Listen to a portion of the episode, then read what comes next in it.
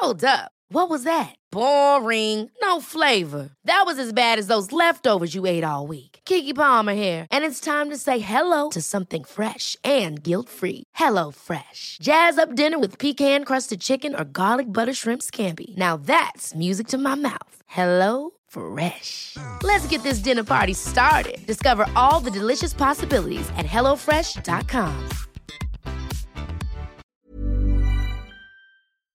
Vor 100 Jahren entfaltet sich in Hollywood ein Liebesdrama der ganz besonderen Art. In seiner Mitte steht eine junge Frau. Am Ende stehen ein Mord und eine Jury, die sich einfach nicht entscheiden kann.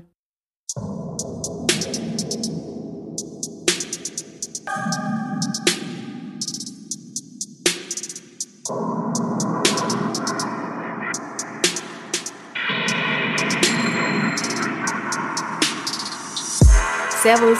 Grüß dich. Herzlich willkommen bei Darf's ein bisschen Mord sein? Dein Podcast zum Thema wahre Verbrechen. Mein Name ist Franziska Singer. Und ich bin Amrei Baumgartel.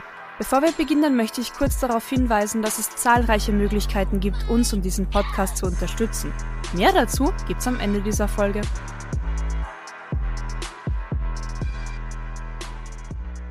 Weißt du, wie sehr ich mich freue, dass es schon unsere 20. Folge zusammen ist? Die 20. Die 20. Episode. Nicht ja. dein Ernst, wie cool. Und diese Episode führt uns in die USA und circa 100 Jahre zurück in der Zeit. Mm. Madeline Donna Connor wird im Jahr 1893 in Superior, Wisconsin geboren. Als sie an der Northwestern University in Illinois studiert, einer exklusiven Privatuniversität in Evanston, das ist im Norden von Chicago, wird sie von mehreren jungen Männern umworben, die sich Hals über Kopf in die junge Frau mit den dunklen Haaren und Augen verlieben. Einer von ihnen ist Arthur Courtney Birch, ein Leichtathlet mit Segelohren und dicker Brille. Der andere ist Ralph Riley Obenchain, ein Rechtsanwaltsanwärter, ein guter Fang, fesch aus einer wohlhabenden Familie, natürlich, sonst wäre er nicht auf dieser exklusiven Privatuniversität, und er hat eine vielversprechende Zukunft vor sich. Mit dem verlobt sich Madeline, aber als ihr Vater 1914 stirbt und ihr 50.000 Dollar hinterlässt, entscheidet sie sich dafür, Obenchain nicht zu heiraten und auch nicht Birch, sondern ihr Geld für Reisen durch Europa und die USA auszugeben und Schauspielstunden in New York zu nehmen. Kluges Mädchen, würde ich sagen. 50.000 Dollar im Jahr 1914. Was glaubst du, wie viel ist das ungefähr heute? 50.000 Dollar. Es wird mehr sein wahrscheinlich, also der Wert. Mhm. Puh, ähm, ich sage mal 150.000? Noch viel mehr. Noch viel mehr. Mhm. Wie viel mehr? Eine Million dreihunderttausend Dollar. Oh, wow. Damit kann man um die Welt reisen und Unterricht nehmen und ja. 1917 besucht sie ihre Mutter in Los Angeles. Dort lernt sie John Belton Kennedy kennen, der in der äußerst gut laufenden Versicherungsagentur seines Vaters arbeitet. John und Madeline verlieben sich, aber es gibt da ein Hindernis, das zwischen ihnen beiden und der Ehe steht, und zwar seine Mutter. Mrs. Kennedy ist sehr besitzergreifend und tut viel, damit ihr Sohnemann nicht heiratet. Und zwar niemanden. Weder Madeline noch irgendjemand anders. Sie fängt sogar Briefe und Telefongespräche ab. Weil John Belton seiner Mami wohl ziemlich hörig ist, kann er sich nicht dazu durchringen, sich gegen sie zu wehren, und darunter beginnt die Beziehung zu Madeline zu leiden. Okay, also seine Mutter ist so dieses Klischee Schwiegermonster, Mhm. Die dann die Freundin terrorisiert und ihr Sohn ist das einzige Schätzchen und oh, ich habe es noch nie so schlimm erlebt und ich hoffe, ich werde so eine Mutter auch nie so erleben oder eine Schwiegermutter. Das muss schlimm sein. Ja, oh Gott. In einem Zeitungsartikel heißt es, Belton fühlte eine starke Regung, doch die erfahrene Madeline musste diesem zurückhaltenden Mann erst erklären, dass das Liebe ist. Seine Begegnungen mit anderen Frauen waren zuvor immer sehr förmlich und zurückhaltend gewesen. Seine Mutter warnte ihn oft, dass alle Frauen Intriganten und Betrüger seien. Daher hatte er nicht viele Mädchen kennengelernt. Warte mal, er war verliebt, aber wusste nicht, wie sich Verliebtsein anfühlt? Tja, Irgendwie süß. Irgendwie Ja. naiv, aber irgendwie süß. Wir machen mal weiter und dann können wir darüber diskutieren, ob es wirklich die wahre Liebe ist oder nicht. 1917 und 1918 schwert er immer wieder, dass er Madeline liebt und dass er sie auch wirklich heiraten will. Aber dann verlässt ihn auch immer wieder der Mut und er macht einen Rückzieher und bittet sie, nur noch ein bisschen mehr Geduld zu haben. Er spricht ja eh bald mit seinen Eltern und dann haben die auch bestimmt nichts dagegen, aber es geht halt jetzt grad wirklich nicht. Oh, come on. Okay, weißt du was? Das Klischee gibt's doch eher bei verheirateten Männern mit ihrer Affäre, wo sie sagen, sie verlassen bald ihre Frau, bald, bald, bald lassen Mhm. sich scheiden. Vielleicht liegt's gar nicht an der Ehe, sondern vielleicht liegt's einfach an diesem, was weiß ich, Konstrukt in der Männerhirn, alles aufzuschieben und doch alles beim Alten zu lassen. Vielleicht sind's gar nicht die Ehefrauen. Wobei man fairerweise sagen muss, dass es auch andersrum so geht. Klar, klar. Die spanische Grippe, eine Influenza-Pandemie, die zwischen 1918 und 1920 wütet und bis zu 50 Millionen Menschenleben fordert, trifft auch Kennedy und Madeline. Madelines medizinische Versorgung wird von Arthur Birch bezahlt. Auch Ralph Obenchain taucht wieder in ihrem Leben auf. Er stattet ihr häufig Besuche ab und sie heult sich bei ihm aus. Birch war der Leichtathlet Genau, vom Studium. genau. Und der zahlt mal so mir nix, dir nix, ihr die ähm, Gesundheitsvorsorge, Versorgung. Ja, der ist einfach wahnsinnig verknallt in sie. Oh, okay, cool. Als sich herausstellt, dass Ralph Madeline immer noch heiraten will, findet sie, dass das eigentlich eine ganz gute Idee ist. Vielleicht denkt sie sich sowas wie besser einen Spatz in der Hand als eine Taube auf dem Dach. Oder vielleicht denkt sie sich aber auch ganz was anderes. Am 1. Januar 1919 heiraten die beiden in Los Angeles. Warte mal, also Ralph war der, ähm, es sind so viele Männer. Ralph war der Anwalt? Es sind drei Männer. Mhm. Genau. Okay. Ralph ist der Anwalt, Birch ist der, der Leichtathletik gemacht hat auf dem College und Kennedy ist der aus Los Angeles mit der Versicherung. Das Muttersöhnchen. Genau. Mhm. Nur vier Tage nach der Hochzeit steht Kennedy schon wieder vor ihrer Tür. Er raspelt Süßholz, er verspricht ihr, sie diesmal wirklich zu heiraten. Und sie glaubt ihm. Schon kurz nach ihrer Hochzeit stimmt Obenchain dann Madeleines Vorschlag zu, sich wieder scheiden zu lassen. Hauptsache, er sieht, dass sie glücklich ist. Wirklich? Er zieht zurück nach Chicago und schickt ihr neben 80 Dollar Unterhalt auch immer wieder leere Schecks, wo sie dann selbst einen Betrag eintragen kann. Das allein ist schon ein großer Vertrauensbeweis oder Mhm. Liebesbeweis. Und 80 Dollar Unterhalt sind auch gar nicht so wenig. Das sind über 1000 Dollar. Wow. Einfach mal so, damit sie leben kann, damit es ihr gut geht. Mhm. Praktisch, praktisch, wenn man äh, reiche Männer hat, die in einen verliebt sind. Ja, anscheinend. Ich kenn so's nicht. Ja, soll es geben? Madeline zieht nach Evanston in der Nähe von Chicago zurück, wo sie auch auf der Uni war. Dort wartet sie darauf, dass ihre Scheidung finalisiert wird und Kennedy endlich zu ihr kommt. Dort trifft sie auch wieder auf Arthur Birch, der ja in ihrer Unizeit schon zu ihren größten Verehrern gehört hatte. Zusammen machen sie Ausflüge mit dem Automobil und gehen einkaufen. Lass mich raten, er zahlt.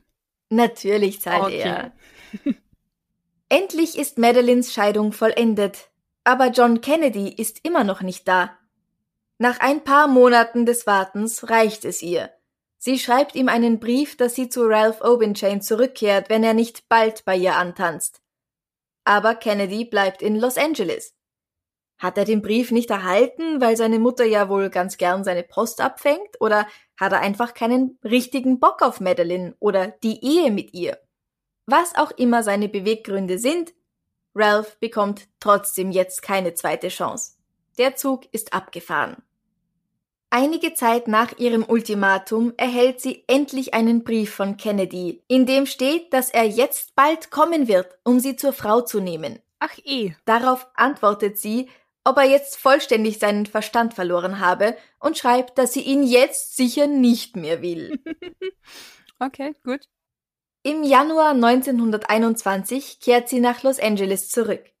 Kennedy erfährt natürlich davon und im April turteln die beiden schon wieder miteinander herum. Nicht nur das, ich sehe ganz genau deinen Blick, aber nicht nur das. Sie verloben sich sogar zum zweiten Mal miteinander. Lass mich raten, Sie heiraten nicht. Hm, okay. Anfang Mai wollen sie zusammen nach San Francisco rauffahren, um zu heiraten. Scheiß doch auf die alte Mutter, die hat jetzt gar nichts mehr zu melden. Da bekommt allerdings Madeline kalte Füße und fährt stattdessen nach Chicago zurück, um sich mit Ralph Obinchain auszusprechen. Kennedy verspricht sie dort zu treffen. Und du darfst raten, was nicht passiert. Kennedy kommt nicht. Ganz genau. Und das Spielchen geht von vorne los.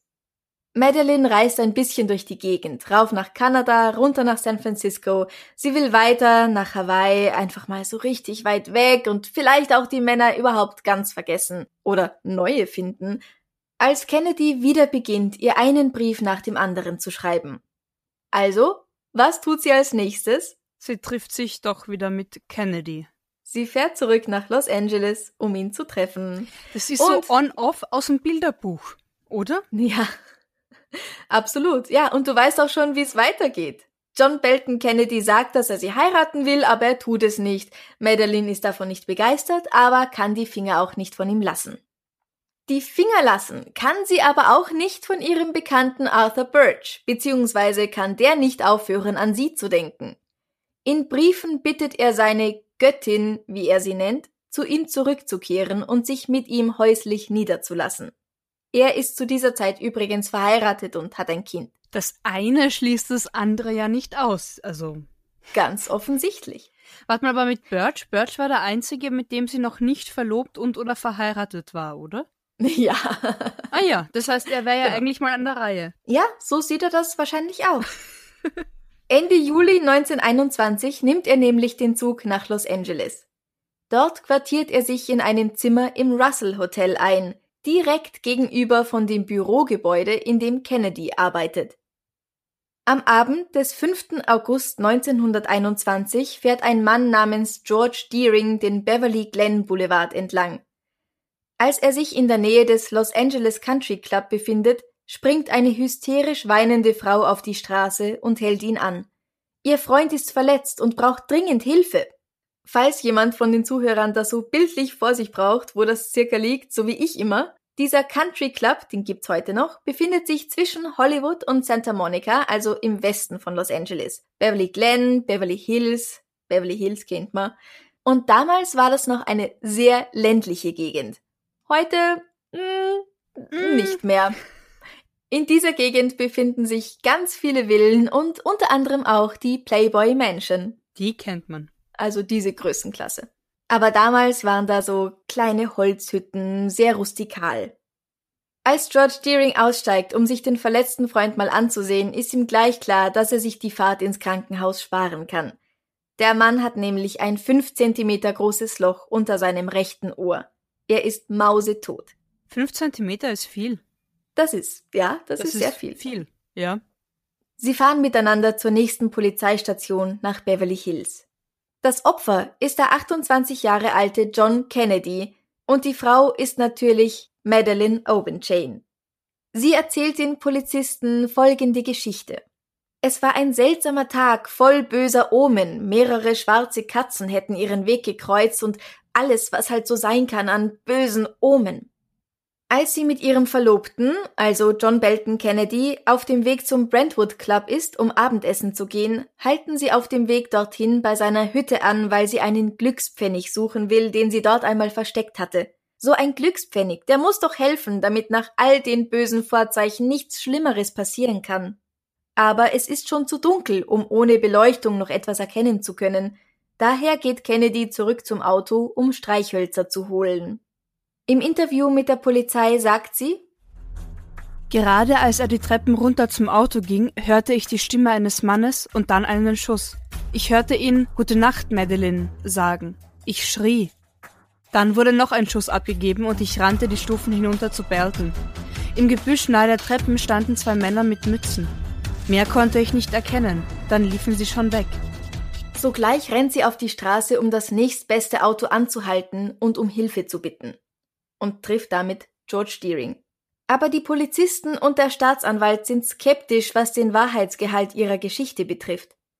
Wie hätte denn jemand wissen können, dass Kennedy ausgerechnet an diesem Abend um diese Uhrzeit bei seiner Hütte war? Geraubt wurde nichts. Also wer hätte einen Grund gehabt, einfach einen wildfremden Mann dort zu erschießen? Am Tatort werden frische Reifenspuren gefunden, die zu keinem Fahrzeug in der Nähe passen. Dann sagt ein Ehepaar aus, dass ein paar Tage vor dem Mord ein junger Mann sie gefragt habe, welche dieser Hütten die von Kennedy ist. Madeline wird noch verdächtiger, als sich herausstellt, dass Thomas Haley, der Manager vom Russell Hotel, eine ganze Menge zu diesem Fall zu sagen hat. Wir erinnern uns, das Russell Hotel ist das Hotel, in dem Arthur Birch sich einquartiert hatte. Und als dieser Manager nach Birches Auszug aus dem Hotel sein Zimmer durchsucht, ich weiß nicht wieso, aber er dürfte wohl besonders neugierig gewesen sein. Das wollte ich gerade fragen, ja, okay. findet er dort eine Sammlung von Zeitungsartikeln über John Belton Kennedys mysteriösen Mord. Und noch dazu ein Telegramm aus Evanston. Er weiß aus der Zeitung, dass Madeline aus Evanston ist und erinnert sich daran, dass eine Frau, die Madeline sehr ähnlich sah, Ende Juli Birch auf seinem Zimmer besucht hat. Ganz ehrlich, heute würde sowas wahrscheinlich nicht weiter auffallen, aber damals, vor 100 Jahren, war so etwas nicht gang und gäbe. Sogar verboten? Mhm, man muss sich vorstellen. Es gab damals sogar ein Gesetz der Stadt Los Angeles, das bei einem Besuch von einer Person des anderen Geschlechts die Hotelzimmertür offen zu bleiben hat, um Zucht und Sitte zu gewährleisten. Okay. Wow. Stell dir das mal heutzutage vor. Furchtbar. Oder? Sei auch lustig, dass ähm, nur des anderen Geschlechts. Naja, Homosexualität gibt's ja nicht. Naja, natürlich, also ist sowieso war ja verboten. auch verboten. Nur grundsätzlich, wenn man das dann ausleben wollte, dann hätten zum Beispiel schwule Männer die Tür hinter sich schließen dürfen. Für einen Geschäftstermin zum Beispiel. Genau, das wäre möglich gewesen. Hm. Guter Punkt. Ja. Als der Manager diese Puzzlestücke in seinem Kopf zusammenfügt, die Frau, die aussieht wie Madeline, das Telegramm aus Evanston, wo Madeline wohnt, und die Sammlung von Zeitungsartikeln, in denen es um Madelines On-Off John Kennedy geht, findet er das alles sehr verdächtig. Dem Staatsanwalt gibt er zu Protokoll, Am 24. Juli gegen 3 Uhr rief mich dieser Kerl an und wollte wissen, ob ich ein Zimmer mit Ausblick auf den South Broadway habe. Er sagte, dass er Arthur C. Birch heißt und fragte, ob er ein Auto mieten könne. Eine Frau, die angeblich seine Cousine ist, hat ihn oft angerufen.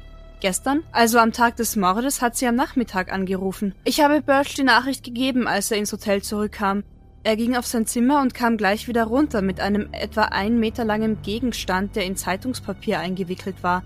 Er verließ das Hotel gegen 19.30 Uhr und kam gegen 23 Uhr ohne das Paket wieder zurück. Und dieses Paket, sagt er dann, sieht für ihn aus wie eine in Zeitungspapier gewickelte Schrotflinte. Als Madeline merkt, dass sie und Birch als verdächtig gelten, weigert sie sich zu kooperieren. Aber der Staatsanwalt Thomas E. Woolwine hat genug, um diesen Fall vor Gericht zu bringen. Sechs Tage nach Kennedys Tod werden Madeline und Birch des Mordes an John Belton Kennedy angeklagt. Die Staatsanwaltschaft argumentiert, dass Kennedys Verhalten jede Frau zum Mord getrieben hätte. Was für ein Blödsinn! Naja, sie haben vollstes Verständnis dafür, dass sein Verhalten einfach scheiße war. Okay, da, das räume ich Ihnen ein. Nur es ist schon sehr pauschalisierend zu sagen, bei so einem Verhalten kann eine Frau nicht anders als morden. Es war 1921. Es war trotzdem ein Blödsinn. Aber ja, okay, es war 1921. Ja. Madelines Verteidigungsstrategie ist, dass sie sich an nichts erinnern kann nach dem ersten Schuss. Und Birch ist doch nur ein lieber, platonischer Freund, der ihre Liebe und ihre Gefühle für Kennedy unterstützt habe. Für Birch sieht es an dieser Stelle schlecht aus. Es gibt so vieles, das gegen ihn spricht. Die Aussage eines Gepäckträgers zum Beispiel, dass er auf der Zugfahrt von Evanston nach LA eine Schrotflinte dabei gehabt hat.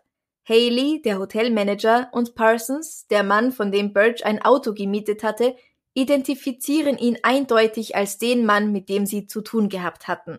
Die Strecke von Parsons Garage bis zur Hütte in Beverly Glen und zurück entspricht außerdem genau dem Wegmesser in dem gemieteten Auto.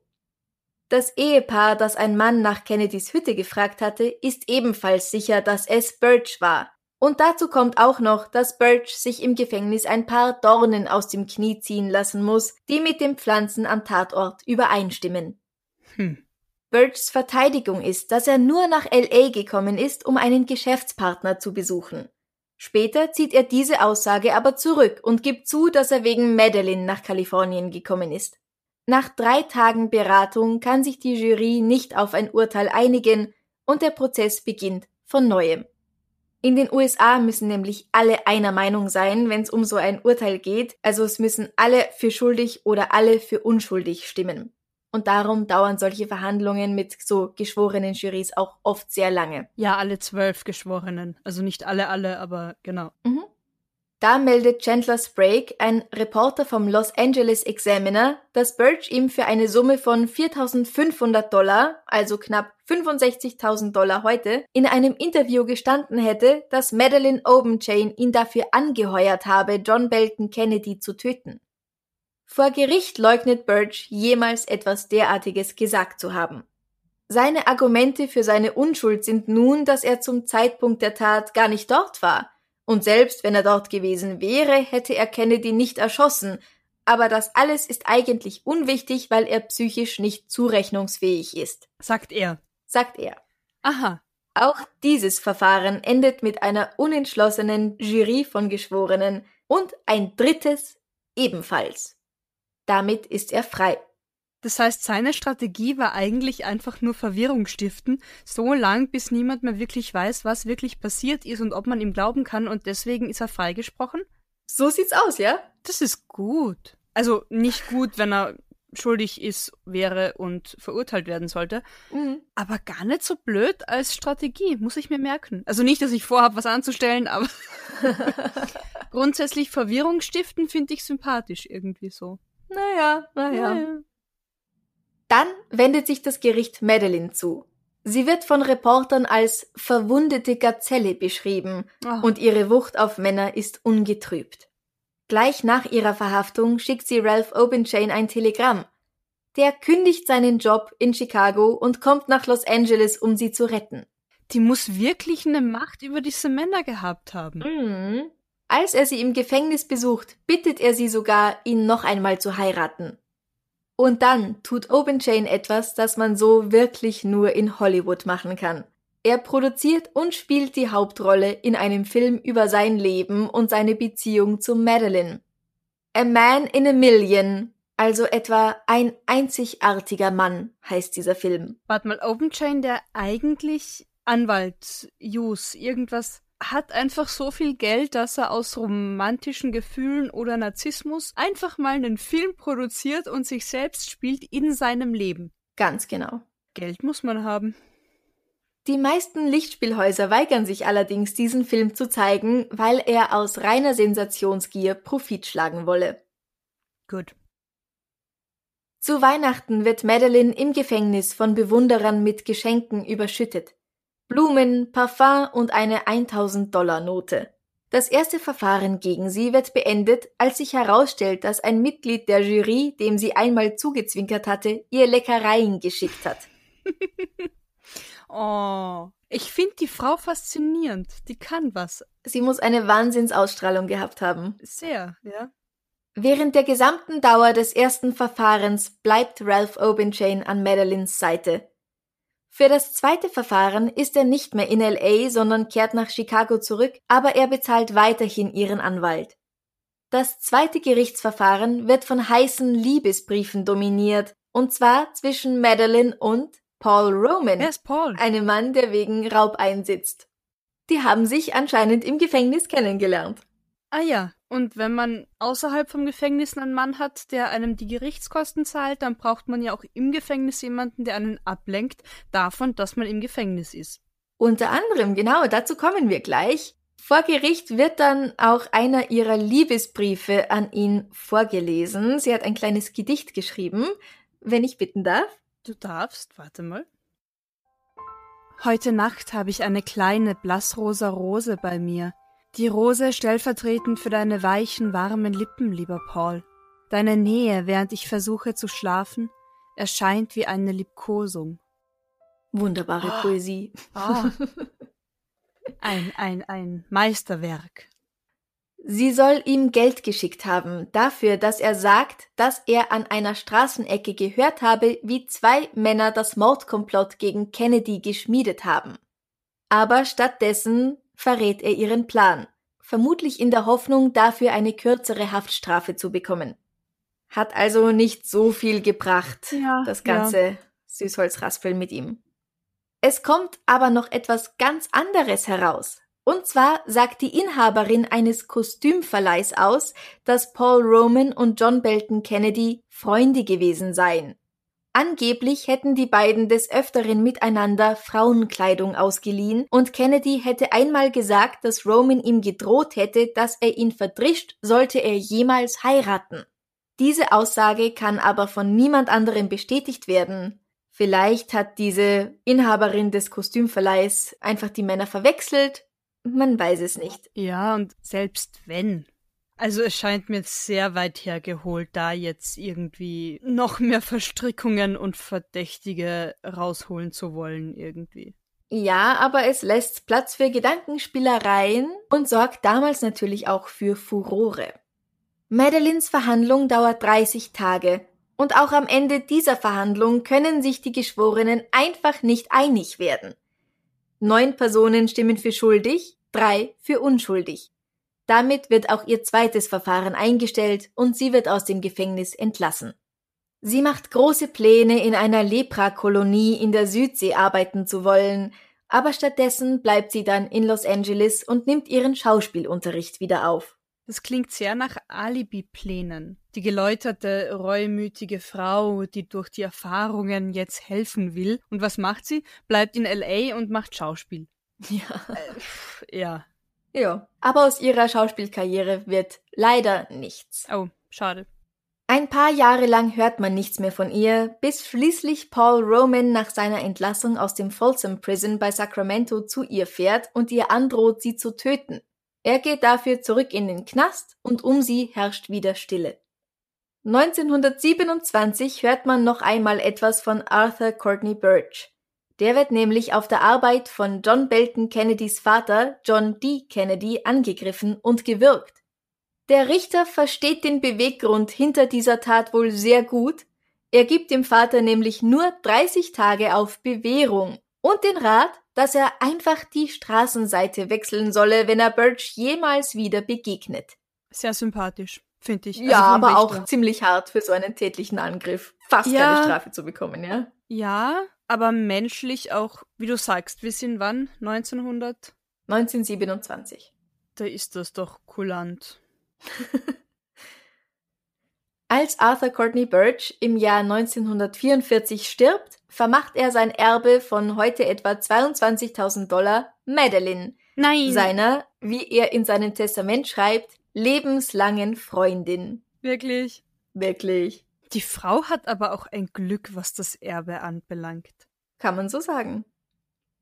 Ralph Obenshain kriegt nach dem ganzen Schlamassel sein Leben wieder in den Griff. 1924 heiratet er Mabel Schmitz und bekommt mit ihr drei Kinder. 1939 stirbt er im Alter von nur 49 Jahren und Mabel Schmitz Obenshain beginnt eine Karriere als Autorin mehrerer Bücher über das Quilten. Also das sind diese amerikanischen Patchwork-Decken. Ah. Mhm. Um Madeline bleibt es still. Sie nimmt ihren Mädchennamen Connor wieder an und heiratet nicht wieder. 1962 stirbt sie im Alter von 70 Jahren und gilt immer noch, im Grunde, als unschuldig. Vielleicht ist es ja auch. Ja, sie wurde nie rechtskräftig verurteilt, auch Birch nicht. Aber was denkst du? War sie es? Ich finde es auf jeden Fall lustig unter Anführungszeichen, dass es ein Schussattentat auf Kennedy war, bevor es ein Schussattentat auf Kennedy gab. Ähm, in Amerika. ja. Ich fänd's sehr unlogisch, wenn sie es nicht gewesen wäre. Mm. Oder wenn, wenn sie zumindest nicht ihre Finger im Spiel gehabt hätte.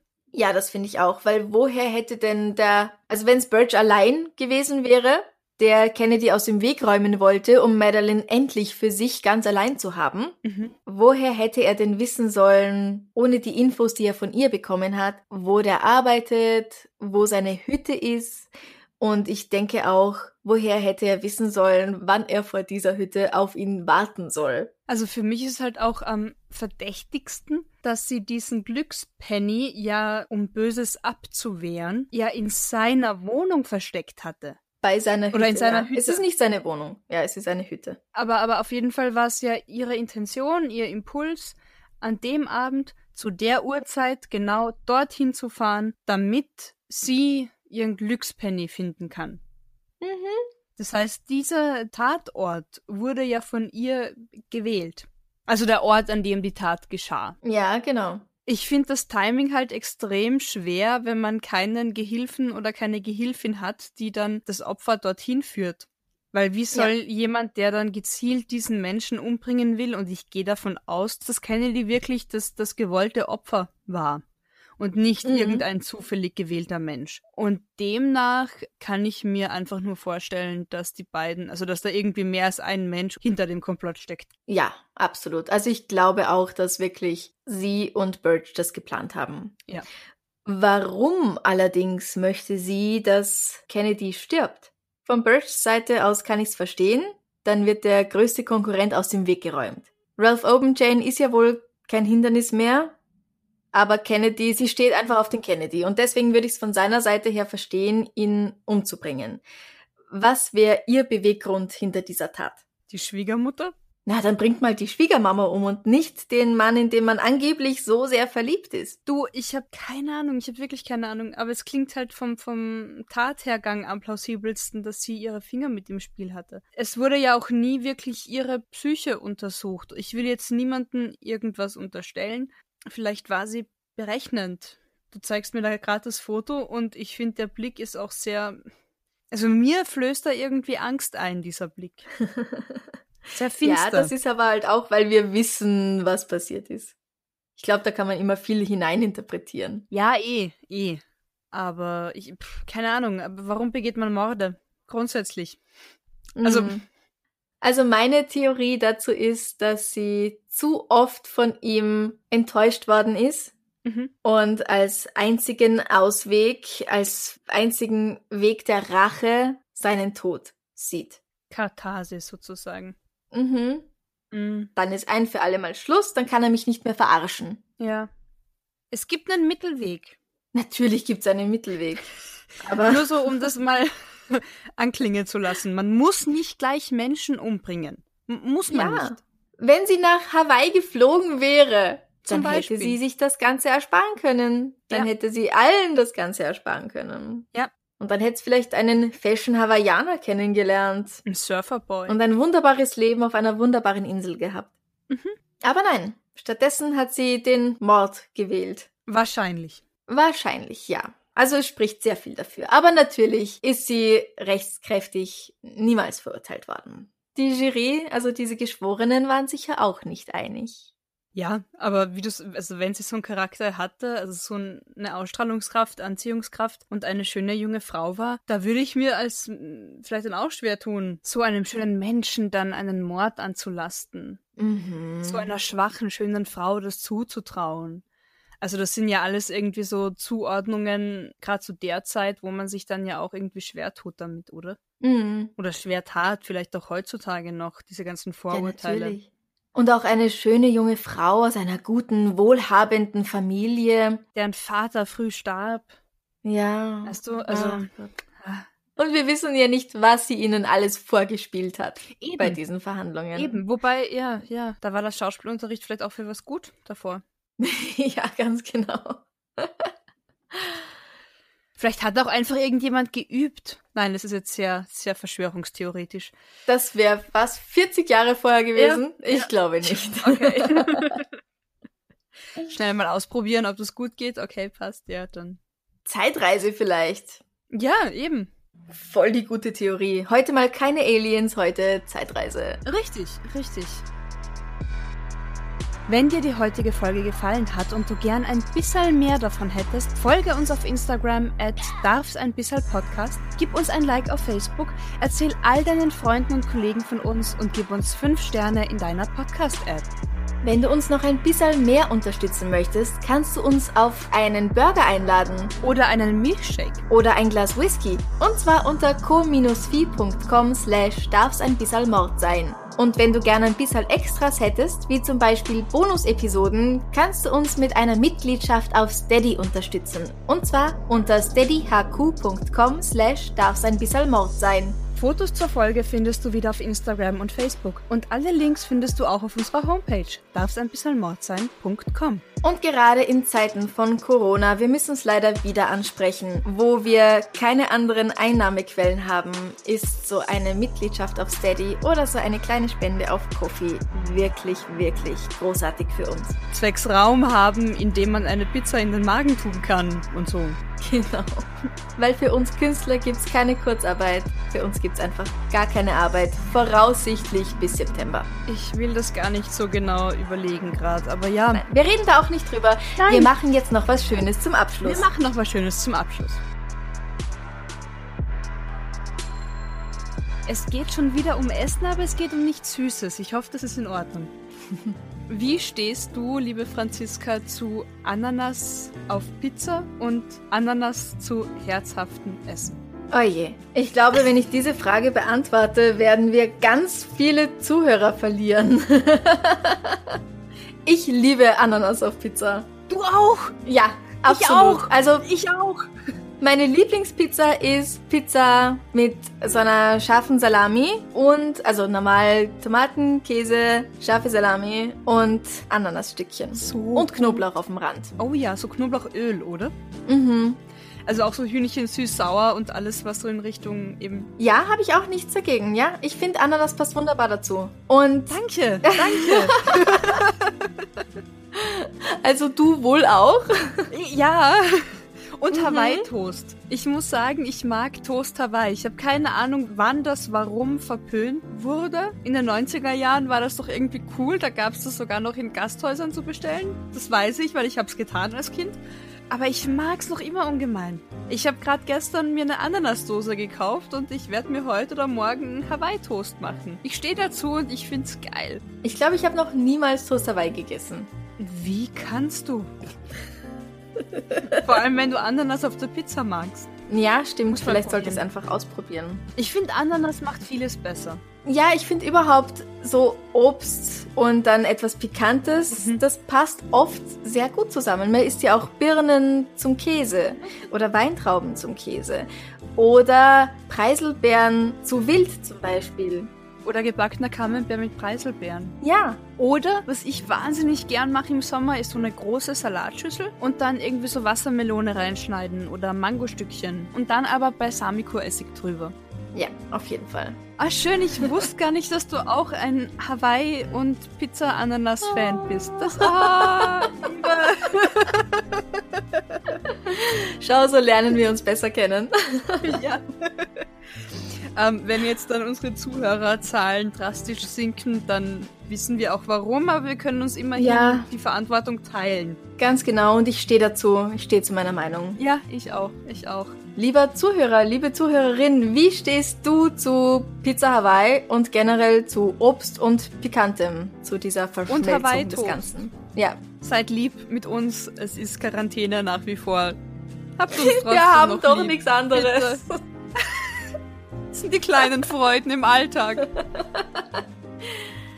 Na gut, ich danke dir vielmals für diese wunderbare Folge. Ich danke dir. Episode 20.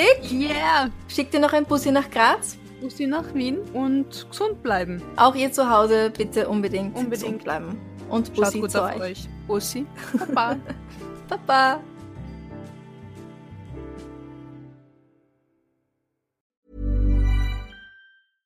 Ever catch yourself eating the same flavorless dinner three days in a row? Dreaming of something better? Well, HelloFresh is your guilt-free dream come true, baby. It's me, Kiki Palmer. Let's wake up those taste buds with hot, juicy pecan-crusted chicken or garlic butter shrimp scampi. Mm. Hello Fresh. Stop dreaming of all the delicious possibilities and dig in at HelloFresh.com. Let's get this dinner party started.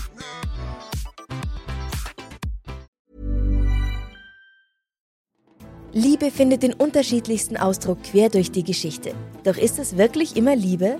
Lasst uns über Sex sprechen, von skandalösen Stories aus der Antike über die Geschichte von Fetischen bis hin zu den unanständigen Geheimnissen berühmter Personen. Bei Liebesgeschichte gehen wir der Entwicklung der menschlichen Sexualität auf den Grund.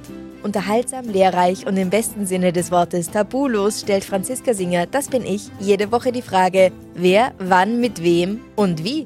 Wer Liebesgeschichte überall, wo es Podcasts gibt.